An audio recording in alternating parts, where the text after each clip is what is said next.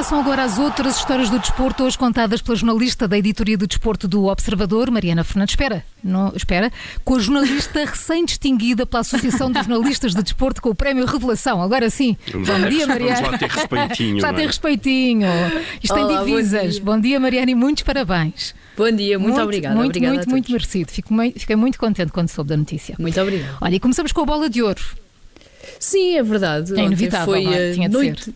Exatamente. Ontem foi noite de gala em Paris, com a Pedri, Donnarumma, Lewandowski e Lionel Messi a serem os principais nomes da noite. O jogador argentino ganhou a bola de ouro pela sétima vez, cimentando ainda mais a posição que já tinha de jogador com mais distinções por parte da revista France Football. Foi uma noite em que a grande maioria dos adeptos de futebol, diria eu, acabou por ficar desiludida, porque ainda existia uma resta de esperança de que Lewandowski ou até Jorginho pudessem roubar a bola de ouro a Messi, mas a verdade é que o agora jogador do PSG só precisou de ganhar a Copa América durante o verão para chegar lá.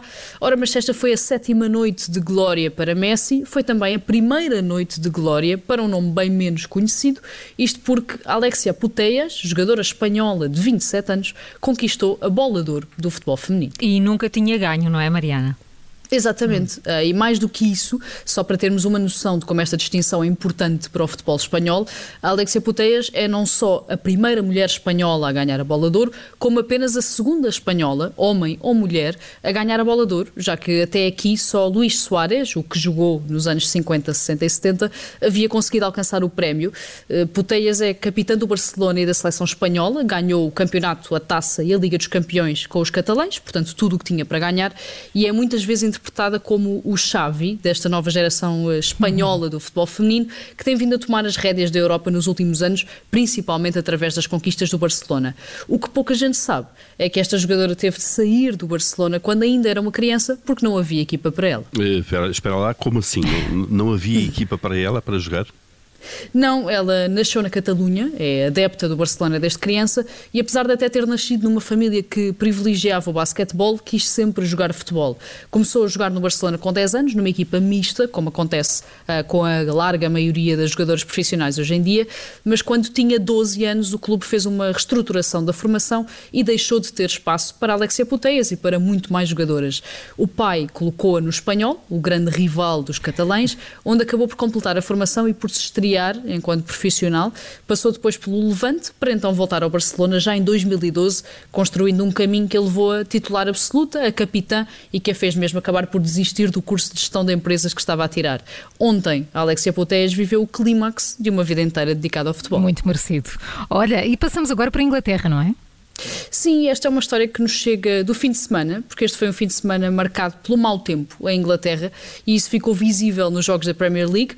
O Manchester City venceu o West Ham num relevado que na primeira parte estava totalmente branco, completamente coberto de neve. O mesmo aconteceu ao Leicester, que goleou o Watford e que na segunda parte jogou debaixo de um nevão intenso uh, que ia caindo. E o Tottenham acabou mesmo por ver o jogo contra o Burnley ser adiado devido às condições meteorológicas e ao estado do relevado, que estava completamente impraticável.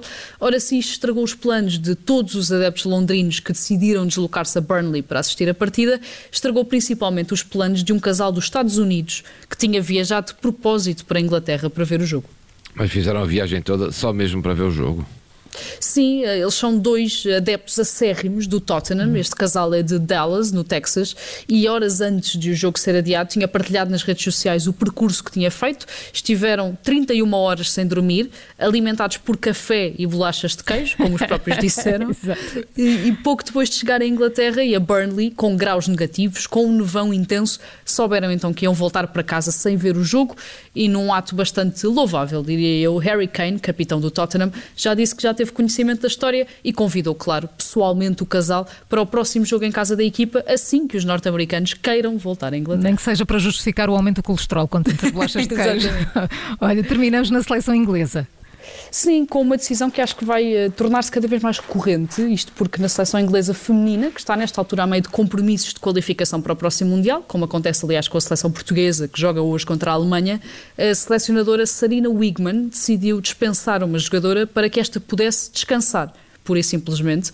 A jogadora em questão é Nikita Paris, do Arsenal, e depois de uma conversa com a equipa médica, a treinadora acabou por decidir que a avançada precisava descansar, tanto fisicamente como psicologicamente, antes de voltar aos relevados. É uma decisão um bocadinho disruptiva. Normalmente os jogadores, como sabemos, só ficam de fora quando estão mesmo impedidos fisicamente de atuar devido a lesões, mas é algo que vai acabar por tornar-se cada vez mais normal, diria eu, tanto no futebol feminino como masculino, devido a este aumento de jogos, de competições e de compromissos que parece não ter fim.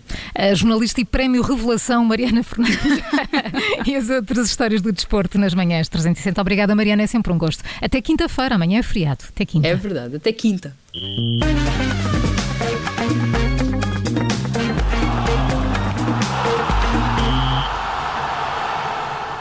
Rádio.